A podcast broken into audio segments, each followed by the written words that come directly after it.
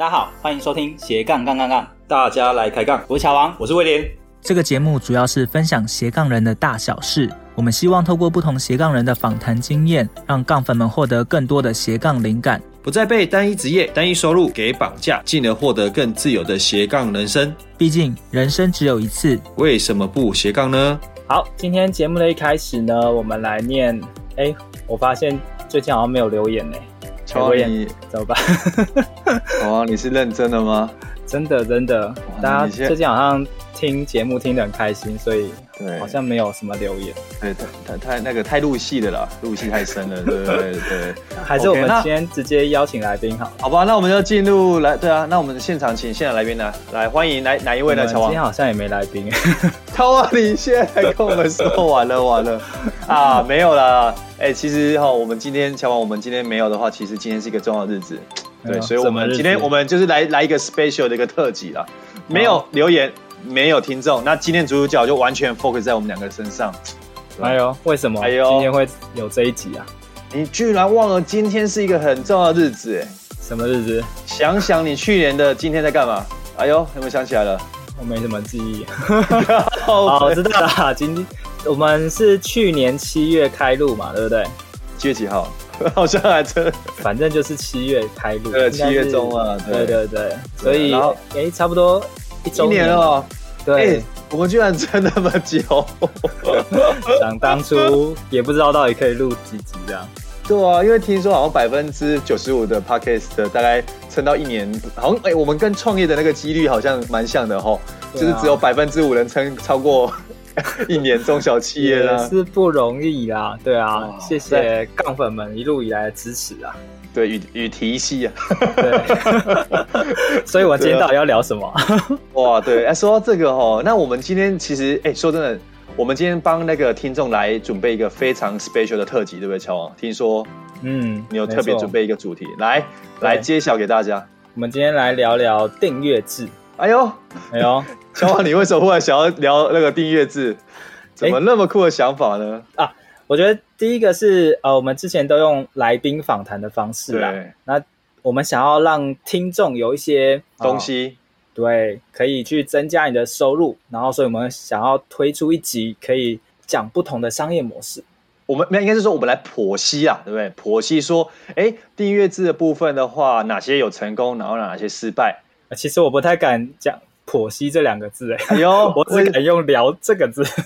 乔王为什么不敢用？剖析的不够好的话，人家就觉得嗯不够专业。其实哈，那个各位杠粉们，其实今天乔王跟我，我们是冒着我们后面的个人品牌，今天其实算是我们很大的一步了，对不对？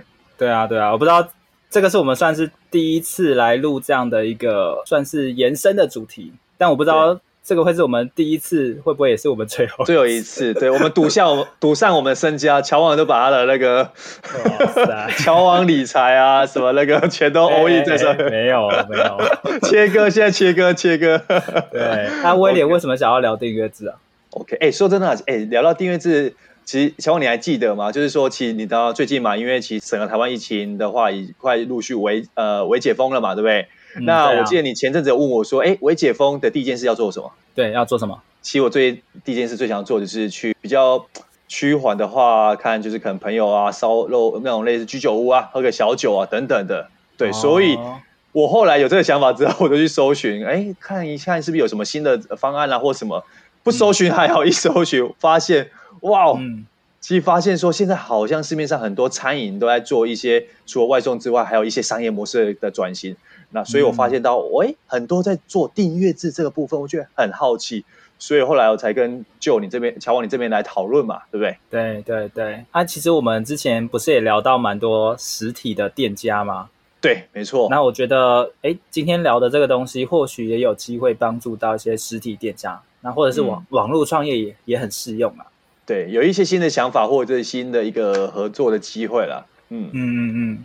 那我们来聊一下订阅制。你在你脑海里面有订阅制的有哪些啊？哎，说真的，订阅制哦，来来来考一下哦。这个我就来讲古了。哎，乔王，你知道吗？其实大家都以为订阅制可能是国外啊，或什么什么 Netflix 嘛，然后或者是说亚马逊啊什么等等的那些订阅制嘛，或是微软等等嘛。其实我跟你讲，其实台湾也有始祖哦。哎呀，这个始祖大家一定有听过，小学一定有听过，或者是上课课本上有一定有听过这位这一号人物。真的，我们的听众年龄很广哦，你确定大家的应该是婴儿婴儿的时候听他阿嬷讲过。好了，不不啰嗦了，这一号人物就是说，你有没有听过王永庆？哦，当然知道啊。对，哎，其实王永庆其实一开始他第一个事业体就是从订阅制出发哦。为什么？因为他一开始是卖米的啊，哦、开米店嘛。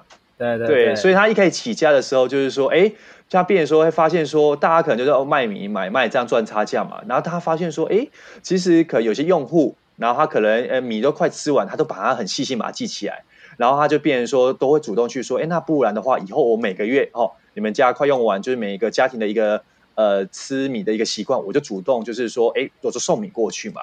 然后其实这个也算是一个呃订阅制的一个雏形哦，我是这样有想到哦。哎，那你觉得为什么他会想要这么做？有什么好处？我我觉得最主要的好处是有两个。哎呦，哪两个？哎呦，其实我现在在争取时间，在想。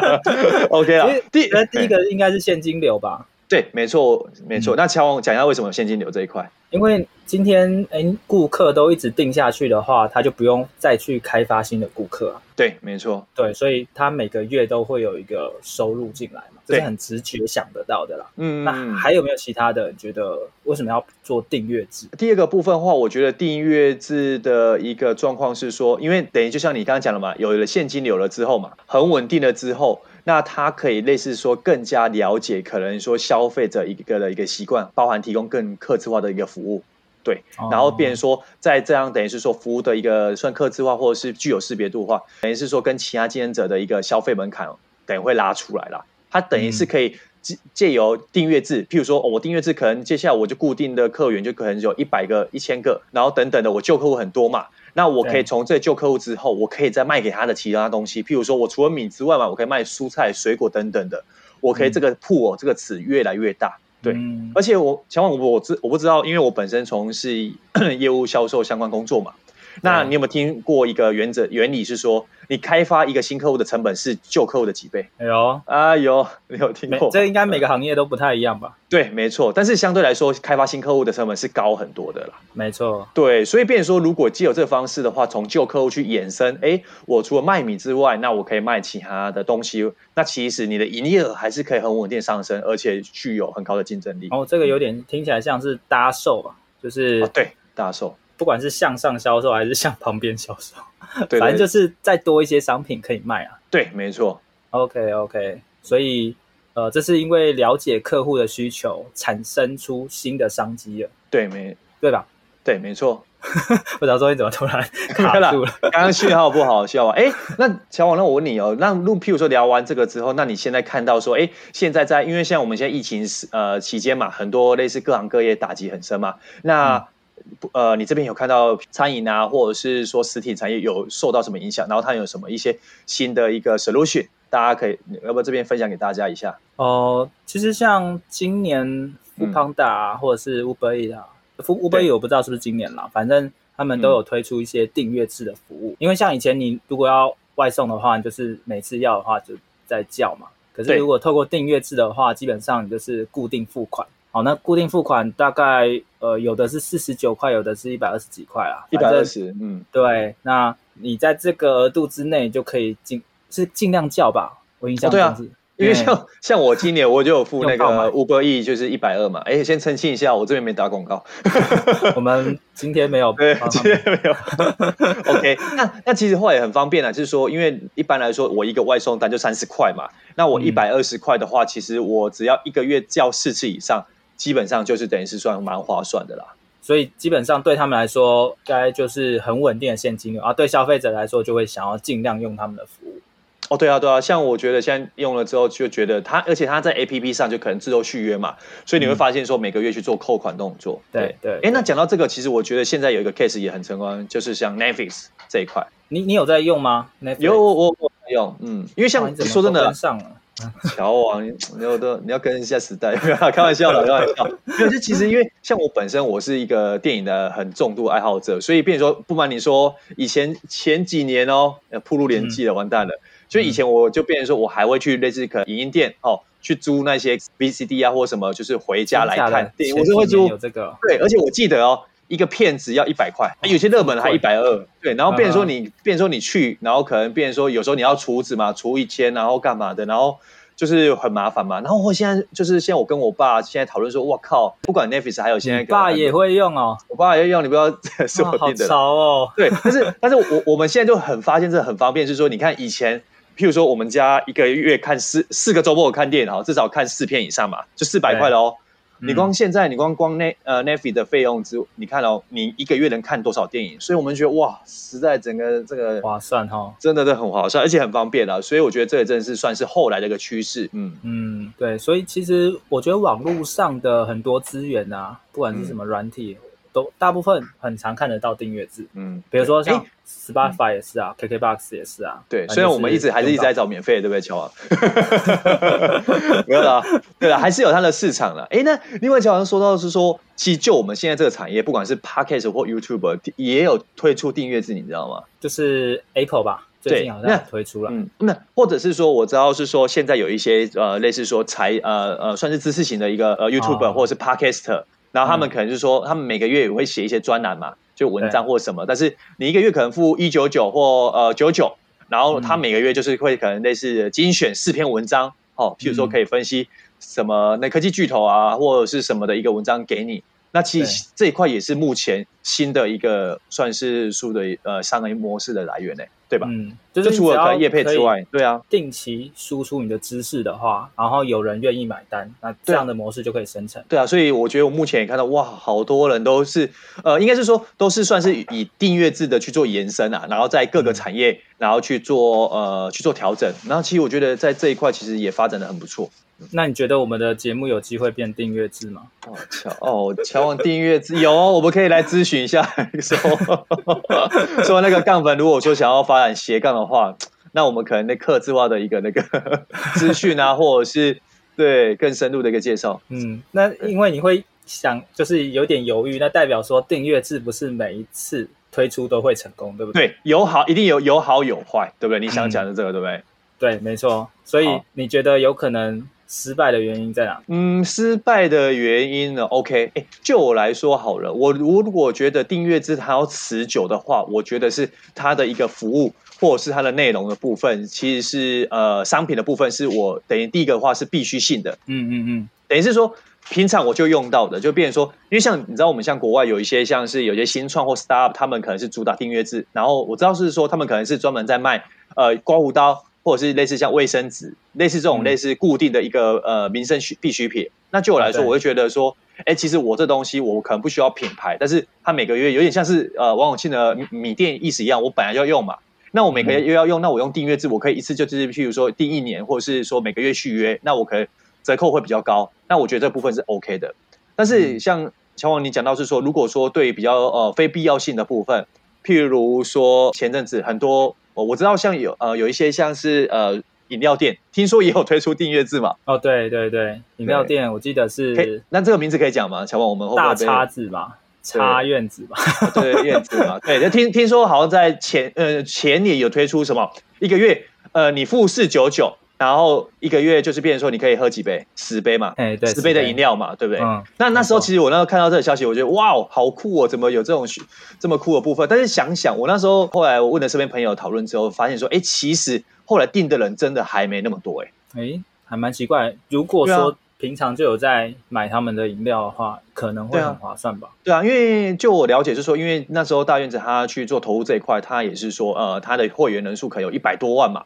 然后，变成说之前也有一些卡片让类似呃消费者做呃一个处置。就我们的认知来说，哇，以他的 base 或他的可能集团的一个呃算资源来说，应该相对于一般呃可能新进的一个业者来说，算成功几率比较高嘛，对不对？嗯，对啊，对对啊。所以我后来觉得说，他其实那因别人说失败了，受挫的一个可能的因素的话，我觉得最主要是说，呃，他这个可能算是像是饮料的部分，它毕竟不是呃民生必需品。因为我对于某些人来说是必需品，哎，哎，对啊，而且很多上班族他每每天一定要一杯饮料，如果固定时间可以送来的话，我觉得应该是有吸引力的。但是我觉得这确实是没呃是有可能，但是我相信应该是说，很多人虽然喜欢喝饮料哦，但他可能喜欢喝大院子，嗯、然后又可能喜欢喝可不可，然后喜欢喝喝五十岚，我我觉得啦，对，所以我觉得应该是说，当然这一块它的呃选择性在台湾来说非常的多，所以变成说你如果以订阅制来说，相对会比较辛苦一些啦。嗯，所以我觉得威廉你讲到一个重点就是。他到底是不是对你的品牌是很忠诚，或者是他对你的商品是非你不可？对，如果饮料很多选择的话，而且他又很想要尝鲜，那他不见得会想要被你绑住。哦，对，没错，没错。比如说，假设今天我们斜杠杠杠杠也来收费的话，呃，有些杠粉们可能一样会用付费来支持我。对啊，呃、希望有。但有些人可能会想说，那同样是讲斜杠的，那我就去听其他的就好了嘛。好，所以对啊，我觉得还是你的内容的呃必要性。那如果太多同质性的商品的话，可能就会失去竞争力。对，然后第二个部分，我觉得蛮重要是说，呃，就是变呃，第一个是说会行动的粉丝才是真的，不管都是数字。因为如果就我们知道是说，如果你现在变成说一个事业体，像呃大院这部分，它可能是譬如说是一百多万的会员嘛，那但是变成说真的会真的去行动的话，那这个数字才是真的真的。所以，变成说，在我们现在大数据，或者是呃，可能类似在粉丝的经济的一个状况之下，变成说，你最后怎么去把这个流量转换成你的呃真正呃商业模式可行，也是相当重要的啦。哎，大院子真的是一百万会员哦？你有？我这呃，我这边看到的话是，对啊，他 APP 会员的话，最后只有吸引一千多人付费。所以，变成说，他这个他实做之后才发现，转换连连一趴都不到。嗯，所以应该是说这部分呃的话，在转换上确实是呃值得大家去做深思的啦。嗯嗯，其实我之前也有朋友来讨论说，我的知识到底是不是要去付费，但我一直不敢推出，你知道为什么？为什么不敢呢？没信心。没有啦，开玩笑。第一个是你不知道到底有多少人会买单嘛，然后第二个是你要持续提供这个服务。如果你是一些很必须的一些商品，那当然 OK，你本来就会生生产出来。嗯，可是你的知识，假设你每个月或每天、每周都要提供的时候，嗯，对创作者来说，它也是另外一个压力。哦，对对，就是变成说，呃，他们会希望说，哇，你有新的东西或更哇更 surprise in 的一个东西，但是对创作者来说，嗯、其实长期来说，其实会有点疲乏哦，会不会？甚至有有一种被绑住的感觉。比如说像我创作，我可能今天想创作。做什么就做什么嘛，对不对？对，那下个礼拜我不想创作，我我可以很自由。但是如果你是订阅制，假设你是答应人家每周更新，哦，就是对月更啊，或周更、日更，对，这一种的话，你就会虽然你的读者流量是稳定，可是假设呃你没有持续更新的话，你可能就会失去他们啊，或者你反而绑住你自己。哎，这感觉好像就失去自由工作者的意义哈，反而变成说你老板从一个变成好几千个。对对对，所以这一个大家也要想想看，就是有好有坏，那你要去选择。像我自己觉得，我用线上课程预录好的一次卖给你，我比较轻松，后续再服务就好。哦，对，对没错。嗯，所以，哎，那乔王，你讲到这个，我有想到一个，是说，哎，大家讲到订阅制的话，大家也有想到说，哎，之前的话，听说在，因为我可能本身会做可能水果电商这一块嘛，那我对于水果的订阅制有有了解。应该说 前阵子的部分，因为现在疫情期间嘛，大家可能会觉得哦，有水果香或蔬菜香嘛，大家会觉得哎，这一块就是搜寻度很高。但其实不瞒大家说，其实这一块水果香、蔬果香，其实前几年就已经都有人在做了。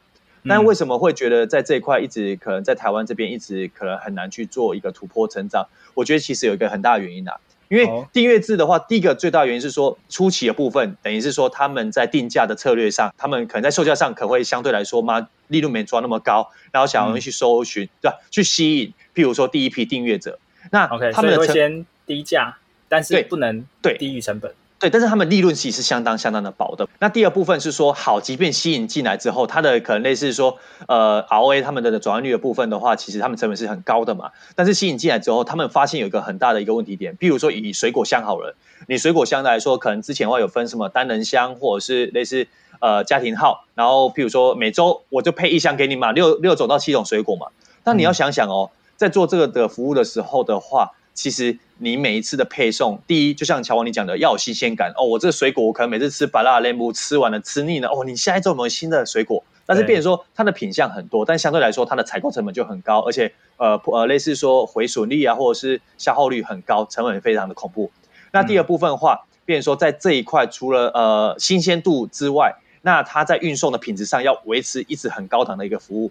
为什么呢？因为变成说在台湾的呃物流服务，生鲜嘛，我们知道说像可能现在因为物流的关系塞车，很多水果或蔬菜就烂掉了。或者是说，他们要提高品质的话，就变成说，他们可能不能用一般的常温宅配，而是要用冷藏宅配。那你冷藏宅配，我们知道说，现在黑猫你随便外面一个一个光运费，一个小小运费就可能两百块以上。那其实就它的利润，它一个你看水果箱或才卖六九九，或者是才卖五九九，你看整个利润是非常高的。所以我觉得，呃，那第三个部分的话，是变说，它相对来说不是一个算民生很必需品嘛，因为像。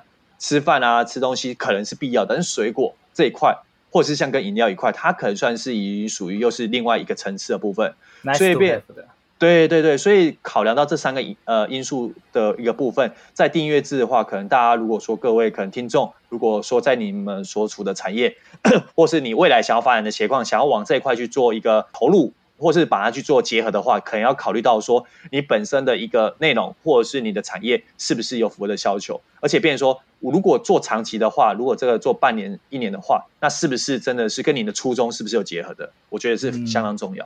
哎、嗯，那我突然想到一个案例哦，就是同样一个产业有成功也有失败，我觉得刚好可以让大家去思考。我们刚刚是都讲失败的，是不是？对，我们刚才都讲失败啊，对，我们是或者是成功不行，成功的话可能是另外的啊，对。有没有同一个产业出出现成功跟失败的？哦，那乔王来，那这部分、就是、报纸啊，虽然它是一个很传统的产业，哦、可是它为了要去做一些突破创新嘛，所以他们也推出了订阅制。那最有名的应该是苹果日报哦，哦，对，我想到了，我记得去年的时候，我印象中它好像还在捷运，对不对？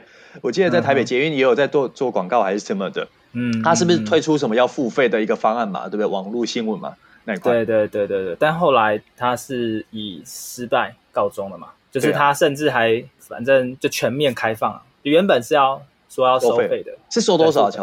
也没有到很贵啦，哦，月费一百二啦。但是后来就开放了啊，大家都免费了啦。然后如果你原本有缴费用的，我可能就是让你可以不用看到广告。啊，或者还有一些优惠给你。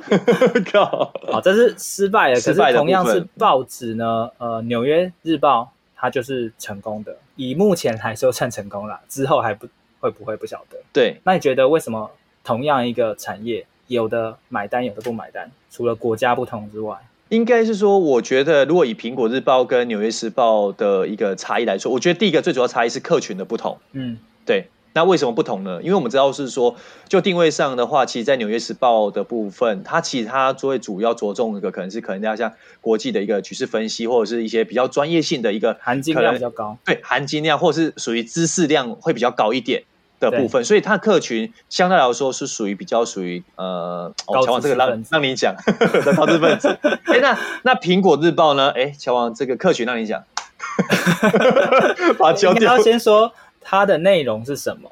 对，内容的部分啊，嗯，大家应该也知道说，嗯、呃，会去看苹果日报的，它的内容比较刺激，比较可以吸引大家注意力嘛。对，或者是说比较属于可能像艺人八卦啊，或者是说可能一些社会的一个案件啊、新三色的部分，那确实吸引到的客群会比较不一样的。所以，变成说探讨到是说，好，我今天两个都要收费的时候，哎。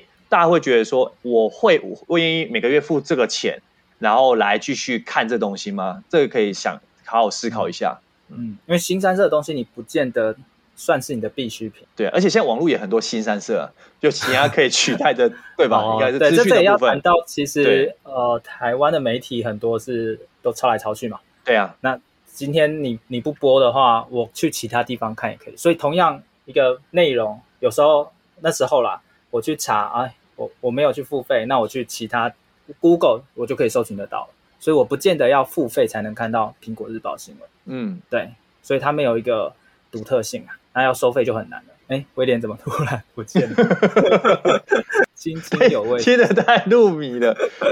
对啊，所以我觉得其实今天呃，简单跟大家分享有关订阅制的制度，那希望就是大家。不管是在疫情时间有受到影响，还是说之后你有想要去做一些转型的话，都可以当做一个参考啦。那呃，未来我们也会去推出不同的一些商业模式，供杠粉们哦，在发展斜杠的时候，可以帮助你在斜杠的过程中发展的更顺遂，然后产生出更稳定的商业模式。其实我们今天最主要目的说，因为我们在在后疫情呃期间呐、啊，那对很多产业来说确实是危机，那很多人确实看到机会。那我们是想要是说，哎，透过订阅制的部分的话，就是譬如说我们刚刚举的几个例子，包含像我们知道说这一次在疫情下，很多呃可能餐饮的一个呃产业受到很大影响。那我们看到有几个，譬如说。呃，像干杯的部分，像我们之前有看到嘛，他其实他们也知道是说，可能未来可能在类似说这样的一个产业，或者是这样的一个营运形式，可能已经不是那么适用，或者受到很大的一个变革。那他们现在就可能推出说，哦，我一个月你可以加入他们的订阅制，那一个月你可能缴多少钱，他们就会推出和牛的一些专案，或者是配一些可能酱料包给你，然后一个月让你可能配给你去做一个烤肉的一个动作。那我觉得这是一个算是突破。嗯、对。那第二个，在我们讲到是说，呃，其实乔王你也知道说，今年的那个饭店业者、住宿业打击很大嘛。嗯、对。嗯、那我这边有我有类似也有看到是说，你知道像呃呃老爷集团的部分嘛，它旗下可能有七间不同的饭店嘛。那他们各自有各自的私厨，或者是他们的呃饭店的主打的一个餐餐品的一个特色。那他们也透过这样的方式说，哎，推出订阅制。那可能主要是他们有调配好的那种冷冻调理包，然后结合他旗下的不同的饭店的一个特色产品，然后去推出订阅制。那每个月消费者订阅就可以吃到不同各式的主打的餐点的形式，然后去做尝鲜。其实呃这部分的话，或许在后疫情时期间也是一个新的商业模式或新的一个机会点啊。如果能运用到，我相信也是一个很好的一个转机。嗯，哎，那我再补充一下，你刚才讲饭店嘛，其实在七月中的时候，国泰饭店。连饭店它都推出了订阅制的住房专案。哎呦，瞧，分享一下。哎，它其实就是你在呃三十天内可以自由选，比如说你可以选三天啊、五天啊或七天这种不同的订阅方案。对，好，那它的价格上可能就会再有一些优惠啦。就大家可以去呃不同产业，它现在都已经开始慢慢注意到订阅制。那我相信之后会产生。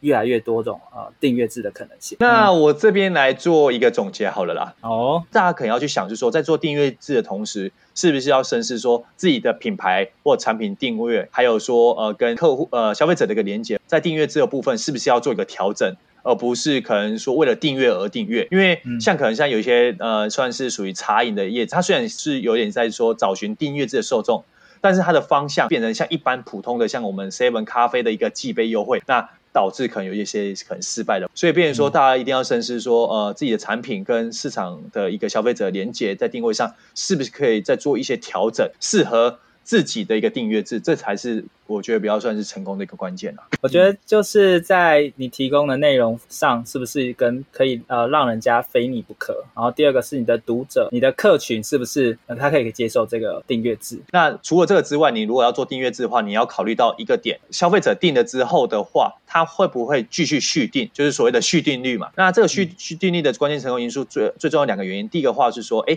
你的服务能不能维持持续？这很重要。我觉得不管是可能像生鲜产品、水果啊，或者是蔬果，你每一次送来的话，你的品质或服务都有办法维持吗？有可能是你一次里面哦，可能有一颗水果烂掉了，我可能下次就不就取消订阅了。